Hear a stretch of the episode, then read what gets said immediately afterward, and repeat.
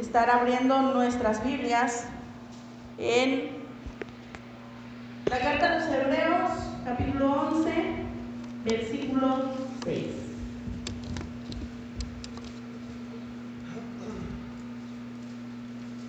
Me indican con amén cuando lo tengamos, por favor.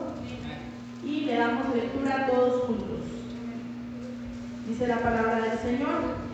Pero sin fe es imposible agradar a Dios porque es necesario que el que se acerca a Dios crea que le hay y que es galardonador de los que le buscan.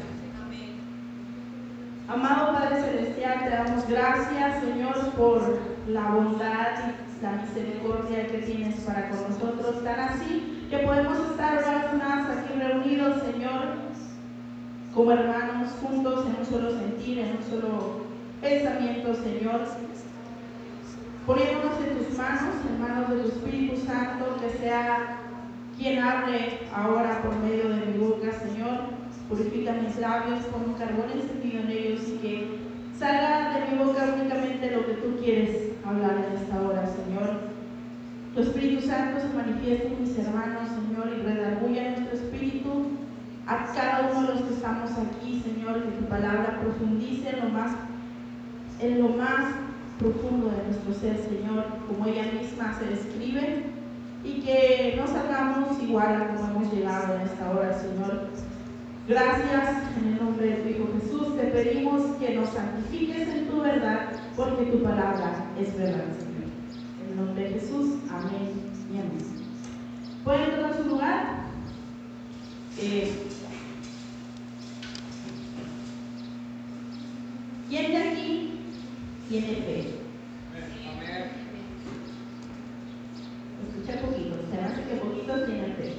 Pero bueno, ¿saben cuál es el tema del día de hoy o cuál era la invitación a meditar en las escrituras del día de hoy? A excepción de la que hizo la invitación, ¿alguien más sabe cuál es el tema del día de hoy?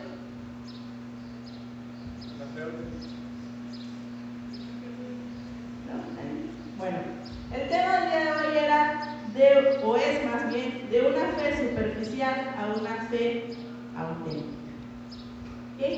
Hay mucho que decir acerca de la fe. De hecho, la palabra de Dios es el libro de la fe. Toda la palabra no puede ser expuesta el día de hoy, pero sabemos que todo se basa acerca de la fe. Para entender este mensaje es necesario que definamos primero si hay alguien aquí que no sabe qué es la fe. Pues ya sé que me van a citar. ¿Qué me van a citar si les pregunto qué es la fe? Hebreos 11.1. ¿Qué dice Hebreos 11.1?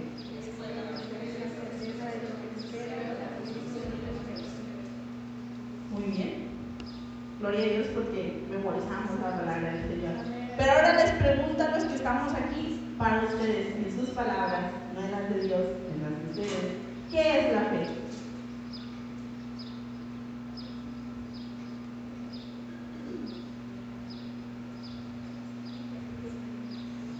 Uy, qué difícil. No podemos pasar a meditar el mensaje si no entendemos ni siquiera de lo que vamos a estar hablando. Amén. ¿Qué es la fe? Seguridad, confianza en Dios.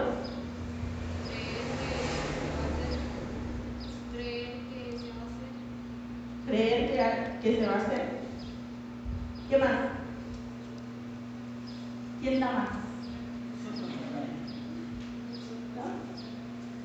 ¿Eso es todo lo que es la fe?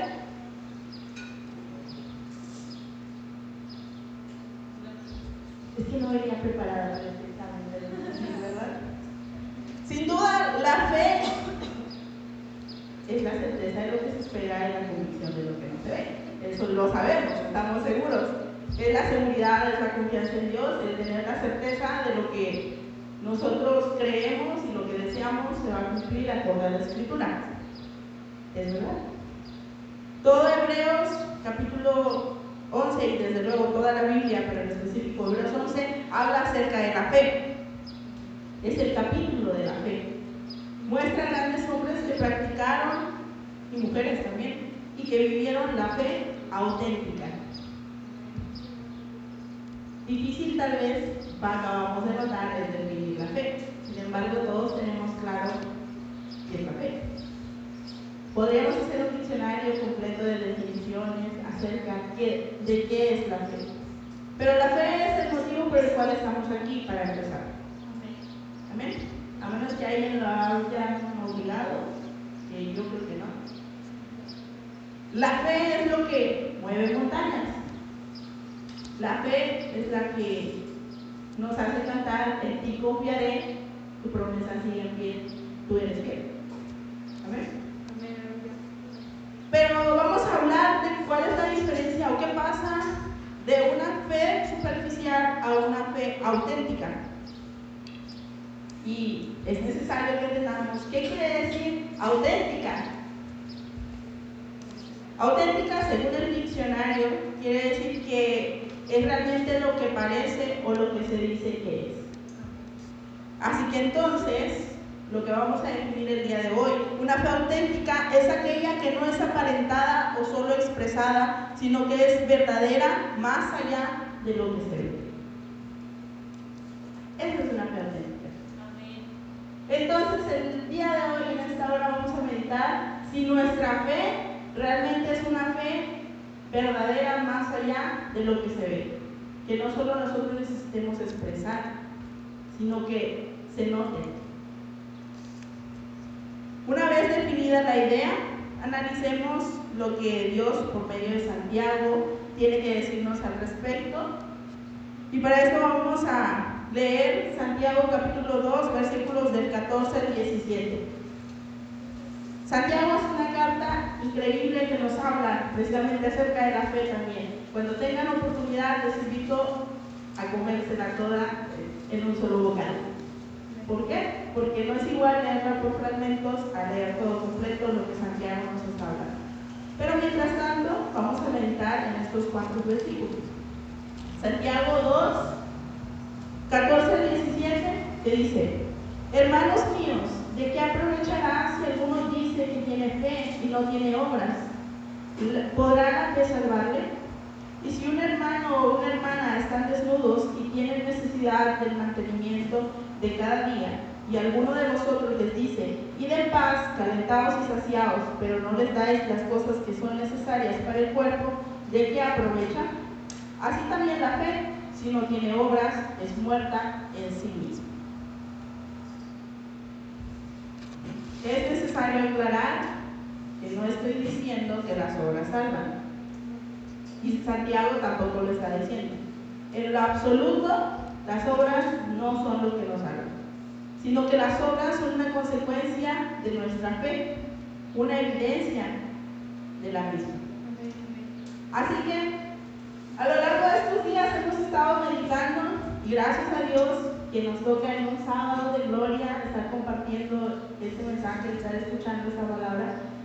Y creo que tenemos claro que somos justificados, pues por la fe tenemos paz para con Dios, por medio de Jesucristo. Que es lo que hemos estado meditando a lo largo de estos días. Es por Jesucristo, por la fe en Él, que nosotros hemos sido justificados. Sin embargo, ahora que al principio pregunté quiénes tienen fe y algunos no muy seguros, pero otros que en su corazón están seguros que tienen fe, sé que todos consideramos que tenemos fe.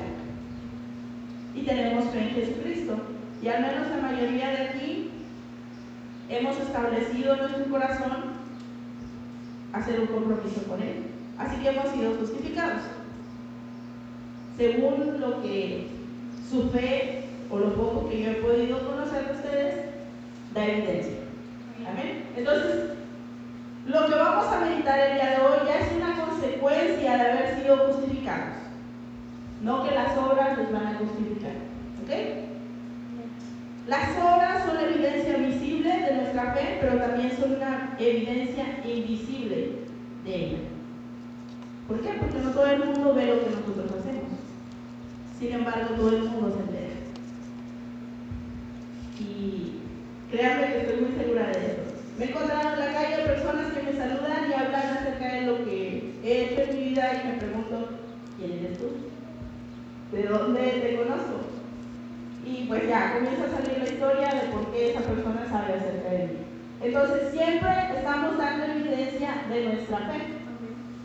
La diferencia es que si nuestra fe está siendo superficial o está siendo auténtica. La fe genuina envuelve todo lo que somos. No es solo la parte cuando nosotros venimos a la iglesia o cuando cantamos alabanzas favoritas con ritmos favoritos que nosotros tenemos, sino abarca todo lo que somos. Hebreos 11:18 nos dice, pero alguno dirá, tú tienes fe y yo tengo obras. Muéstrame tu fe sin tus obras y yo te mostraré mi fe por mis obras. Quiere decir, yo te mostraré mi fe por mis obras. Por lo tanto, un hijo de Dios no puede estar estancado y no puede estar inactivo. La palabra del Señor nos enseña que ser hijo de Dios es una consecuencia de una fe auténtica, por lo cual no solo basta con creer. Según Hebreos 11, 19, tú crees que Dios es uno, bien haces, también los demonios creen y tienen. Perdón, sí. Es que aquí seguía meditando Hebreos. Santiago 11, 19. 11. Así, 2. Perdón, seguía meditando en Hebreos 11. Santiago 2, 19. Me alegra que estén poniendo atención. Este es uno de mis pasajes favoritos. Como toda la Biblia es mi favorita. Pero esta nos confronta a saber cuál es la verdad. Tú dices que Dios es uno. Bien haces. Pero también los demonios creen y tiemblan. Es decir, no basta con creer. Descubrimos entonces que la fe es práctica y no solo teórica. Envuelve tres aspectos importantes de nuestra vida que abarcan el todo, que es la mente, el corazón y la voluntad. Y el ejemplo más claro lo podemos tener en los primeros cristianos que fueron perseguidos. Esa era una fe auténtica.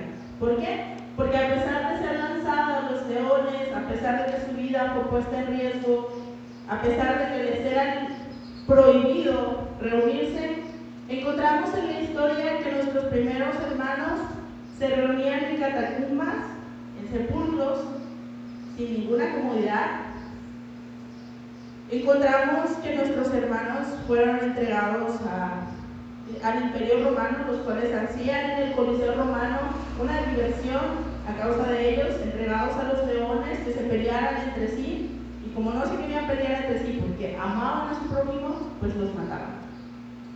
Y tantos ejemplos más podemos dar acerca de lo que una fe auténtica nos demostró este periodo de la iglesia, la persecución de la iglesia. Sin embargo, ahora nos encontramos donde no estamos siendo perseguidos, aquí no hay coliseo romano y no nos tenemos que reunir bajo los sepulcros. Nuestra fe auténtica se ve evidenciada en diferentes aspectos de nuestra vida, pero quiero hablarles de dos que abarcan todo. El primero es, nuestra fe auténtica se ve evidenciada en nuestra relación con Dios. Y esta es de dos, Dios y nosotros, y cada uno de nosotros. Y esto nos lleva a preguntar, a meditar, me alegro de que sean personas que conocen la escritura y saben que no les voy a echar mentiras. ¿Con qué intensidad nosotros buscamos y anhelamos de Él? Y nos lleva a pensar en lo que conocemos. No les voy a hablar de nada que es desconocido para ustedes. Lo único que voy a hacer es refrescar un poco su memoria. Lectura, oración, estudio, ayuno. ¿Qué hacemos en esos aspectos de nuestra vida? ¿Cómo estamos? ¿Confiamos realmente en Dios? Cuando estamos pasando por una situación difícil, cuando nos sentimos cansados, ¿descansamos realmente en Él? Una fe auténtica nos lleva a confiar en Él y a descansar en Él. Jesús nos enseña, vengan a mí los que están casados y cargados y yo los haré descansar. Y lo sabemos.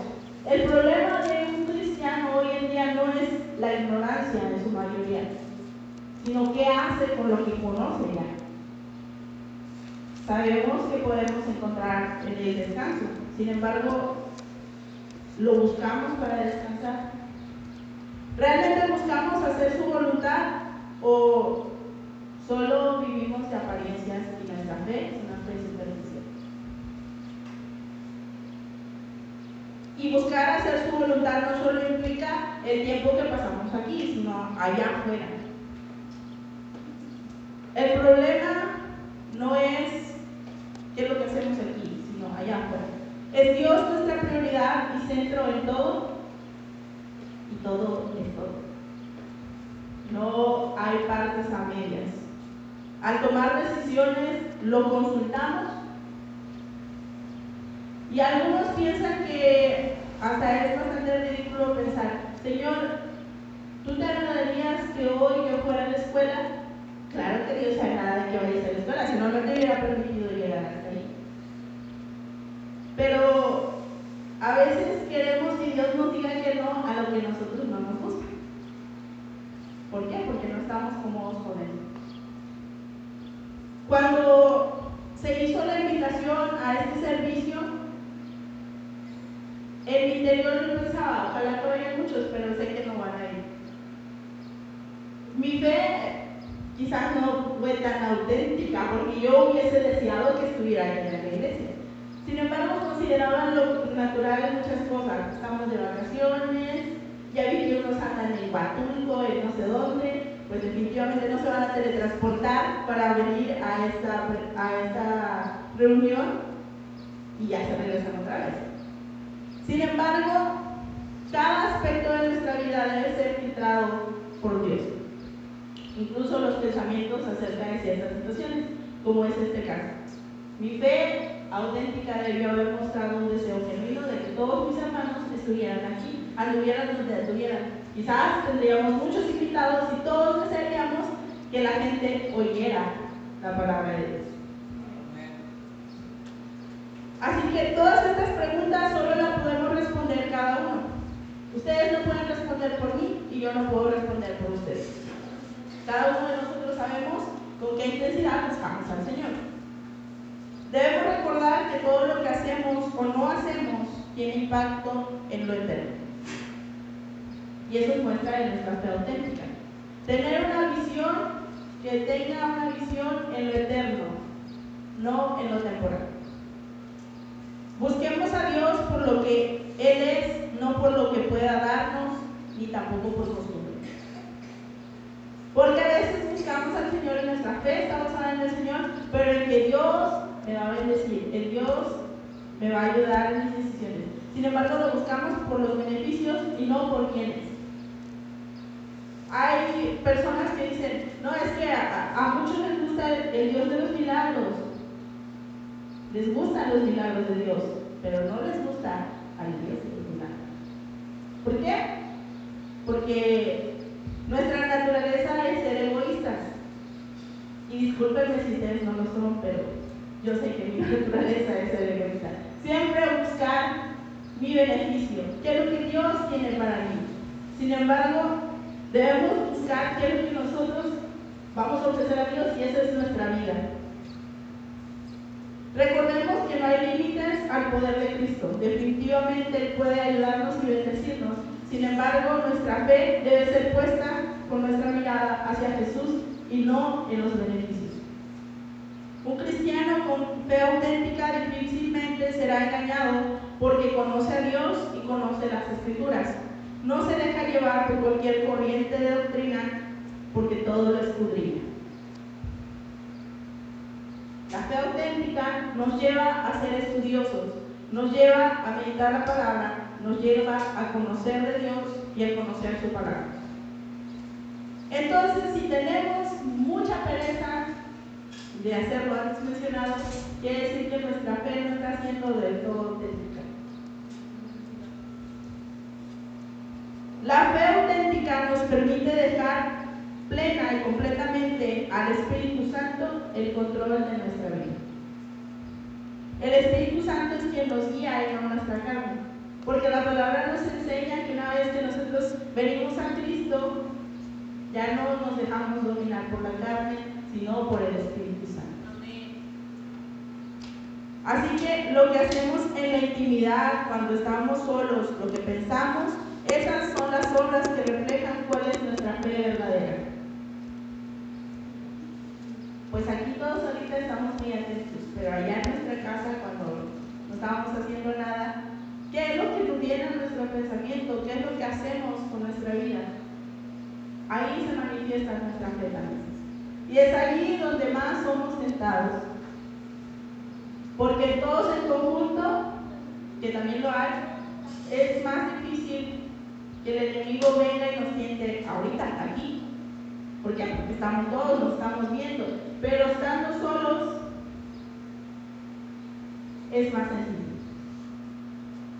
La fe nos enseña también a ser agradecidos. El cristiano genuino, el Hijo de Dios, reconoce que todo lo que tiene, todo lo que es, es por obra de Dios y no por obra de sí mismo. Y por lo tanto es agradecido. Ah, no creo que sea desconocido para ustedes, o al menos para la mayoría, qué fue lo que ha acontecido con el pastor y el músico Julio Melgar. Para quien no sabe, Julio Melgar es un pastor, un músico y muchos calificativos más que le dan, pero bueno, siervo de Dios, que padeció cáncer de páncreas y recientemente, ser específica, el día de ayer falleció. Pero no les quiero hablar de Julio Melgar, sino les quiero hablar de la fe que este hombre tenía. Y en base a lo que estoy diciendo, uno de los últimos mensajes que él compartió dijo algo que es verdaderamente cierto. Él ya enfermo, ya prácticamente desahuciado de parte de los doctores, él expresaba que, que todos somos malagradecidos. Y así lo dijo abiertamente delante de todos sus amigos que se habían reunido para orar por él y para recaudar fondos para su enfermedad y demás. Él decía, lo cierto es que todos somos malagradecidos. ¿Por qué? Porque todos estamos orando por un milagro. Sin embargo, Ignoramos que el milagro sucede todos los días. ¿Por qué? Porque estamos aquí, estamos vivos. Sea cual sea tu situación, Dios te regala en su misericordia una oportunidad más. Entonces este hombre estaba muriendo. ¿Y cómo, cómo es que en lo natural nosotros podemos pensar que es, dice que es malagradecido? Y que cómo no va a orar por un milagro. Claro que sí. Muchos oraron por el milagro. Sin embargo, la voluntad de Dios se hizo en él. Y damos gracias a Dios por eso. Pero él dio una muestra grande acerca de su fe. Que a pesar de la situación en la que estaba pasando, su fe se fortalecía cada vez más. Y eso es necesario que nosotros lo entendamos. La fe auténtica no significa que nos hace infalibles, que nunca vamos a fallar, que nunca vamos a padecer de ciertas situaciones. Quizás que tengamos depresión, que tengamos ansiedad. Sin embargo, si conocemos la escritura, nos damos cuenta que el Señor nos dice que Él está con nosotros todos los días hasta el fin del mundo. Y que en el mundo tendremos aflicción, pero debemos confiar porque Él ya ha vencido al mundo. Que en la multitud de nuestros pensamientos, sus misericordias confortan nuestra alma. Que basta cada día su propio mal. Entonces, es verdad que hoy en día los jóvenes y hermanos de diferentes edades sufren depresión y sufren ansiedad. Y no por eso estamos diciendo que ellos pecan por eso, porque siguen siendo hombres. Sin embargo, debemos buscar nuestro refugio en Él, porque Él es nuestro refugio, nuestro amparo, nuestro amparo y fortaleza en las tribulaciones. ¿Y cómo podemos lograr hacer eso? Conociendo la escritura. Si no la conocemos, fácilmente podemos caer. Y desde luego la escritura también nos enseña que debemos buscar apoyo en nuestros líderes, en nuestros hermanos. Que no es fácil, desde luego, pero hemos visto muchos casos de personas que eran muy entregadas a Dios y de pronto nos encontramos que, que se suicidaron. Y nadie supo por qué si se miraba tan feliz. Bueno, el Señor nos enseña que debemos tener confianza también entre nosotros mismos.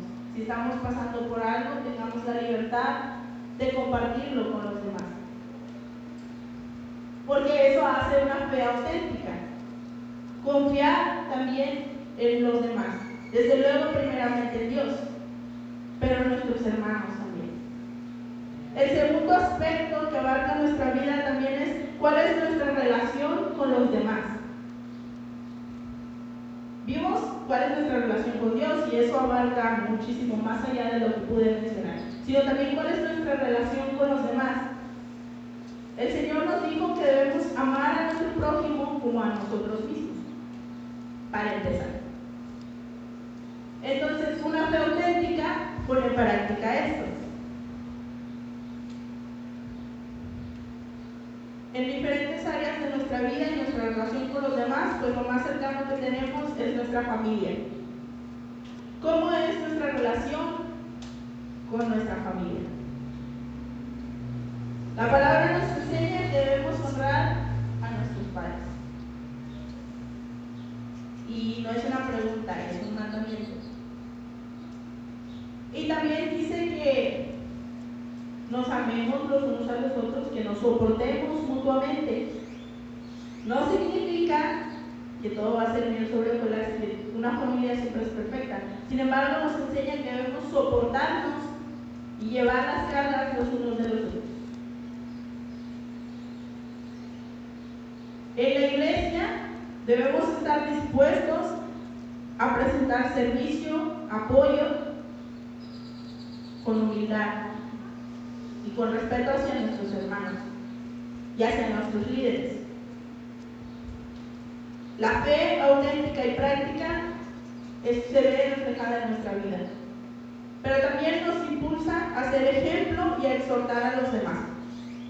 Y a veces eso resulta un poco, un poco difícil.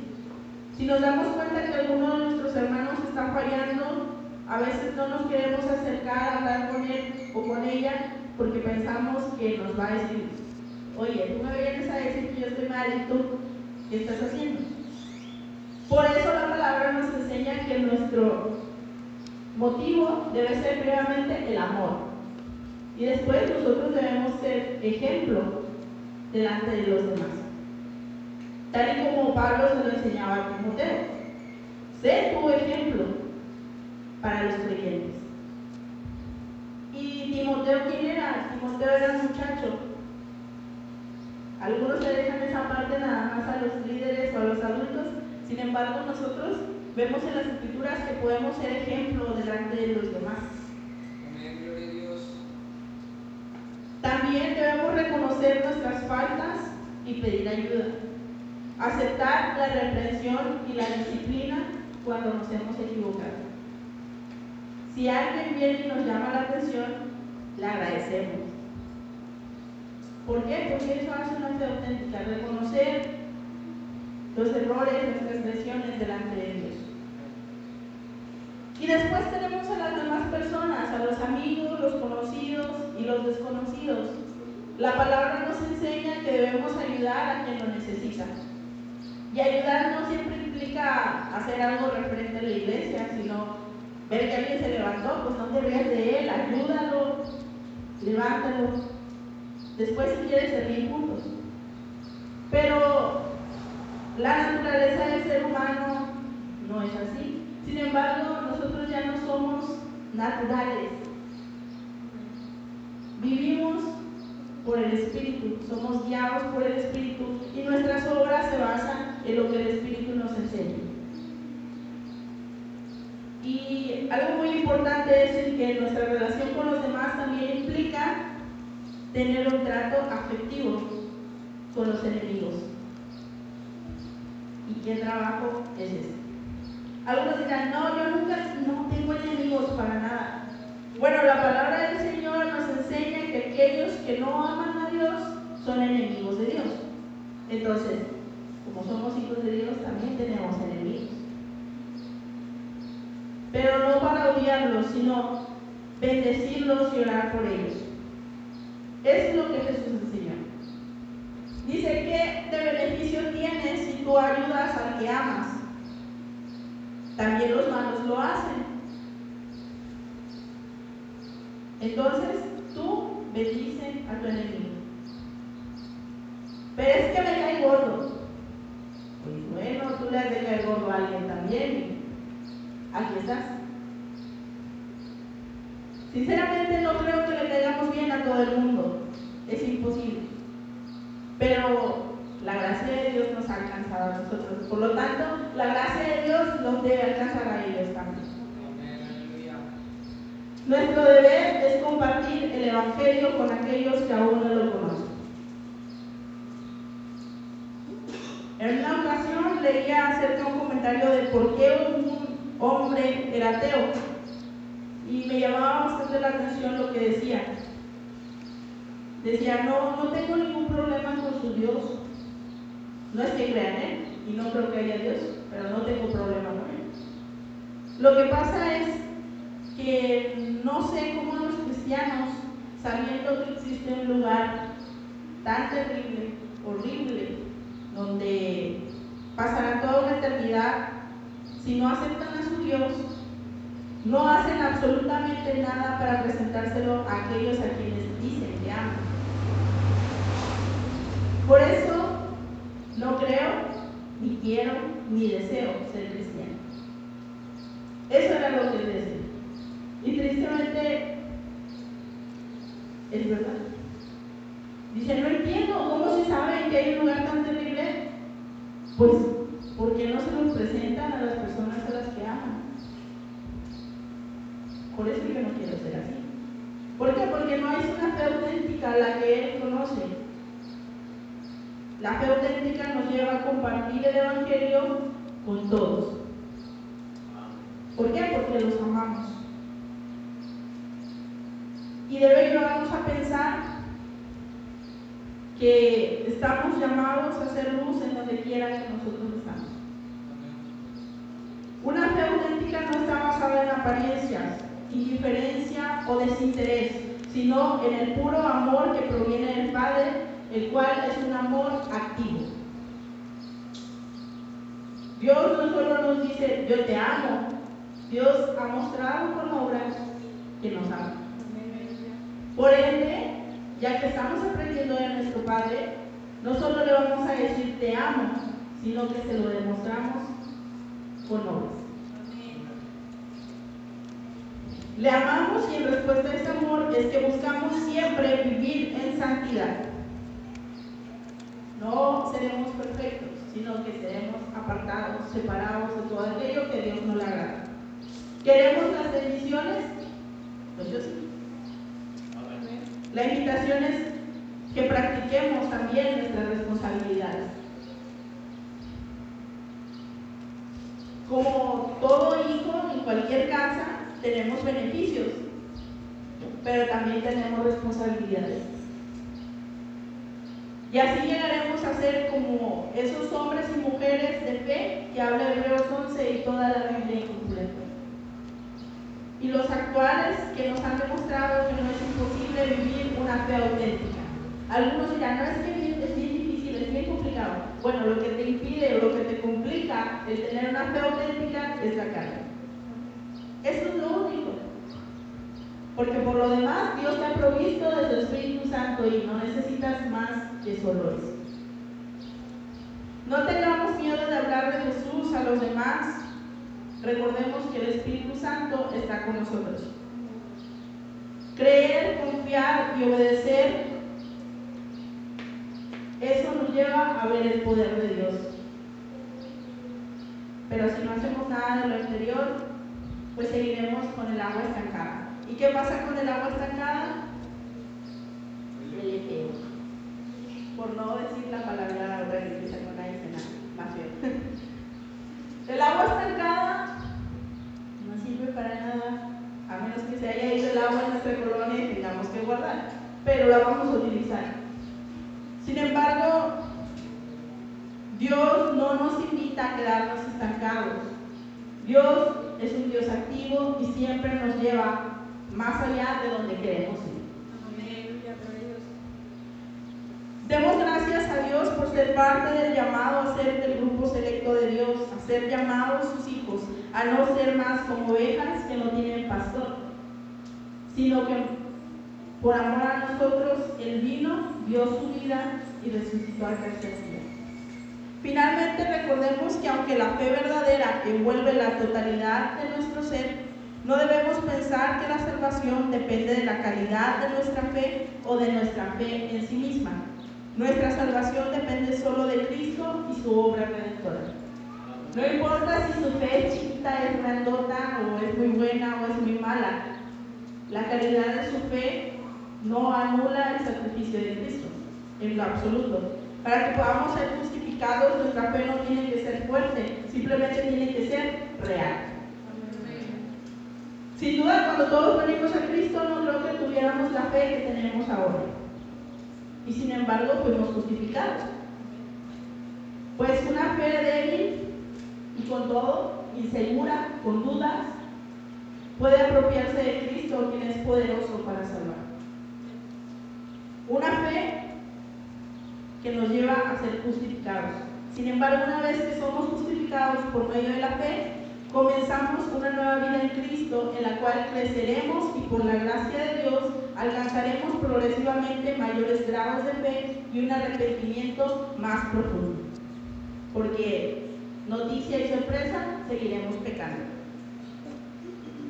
Pero cada vez que nuestra fe va aumentando, el arrepentimiento también es mayor.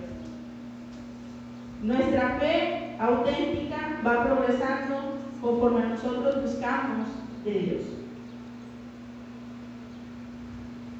Así que meditemos en esta hora en qué pasos de fe Dios nos está pidiendo que le mostremos. En base a todo lo que hemos meditado, ¿qué muestras de nuestra fe Dios nos está exhortando a hacer? ¿Qué cambios tenemos que hacer en nuestra vida? Y demos gracias a Dios por los cambios que ya ha realizado en esta hora. Les invito a ponerse de pie, vamos a estar meditando en esto y poniéndonos en manos del Señor. Brindamos cuentas delante de Él si hay algo que en esta hora, mientras hablábamos, vino a su mente y recordó que tiene que hablar seriamente con Dios, pues así haga. Si no, pues también dele gracias a Dios porque su fe es auténtica. Y ayúdenos a que nosotros seamos fortalecidos con su fe que recordemos que no solo es por vista y no solo es por palabra, sino que es por verdad. Padre Celestial y de misericordia, te damos gracias, Señor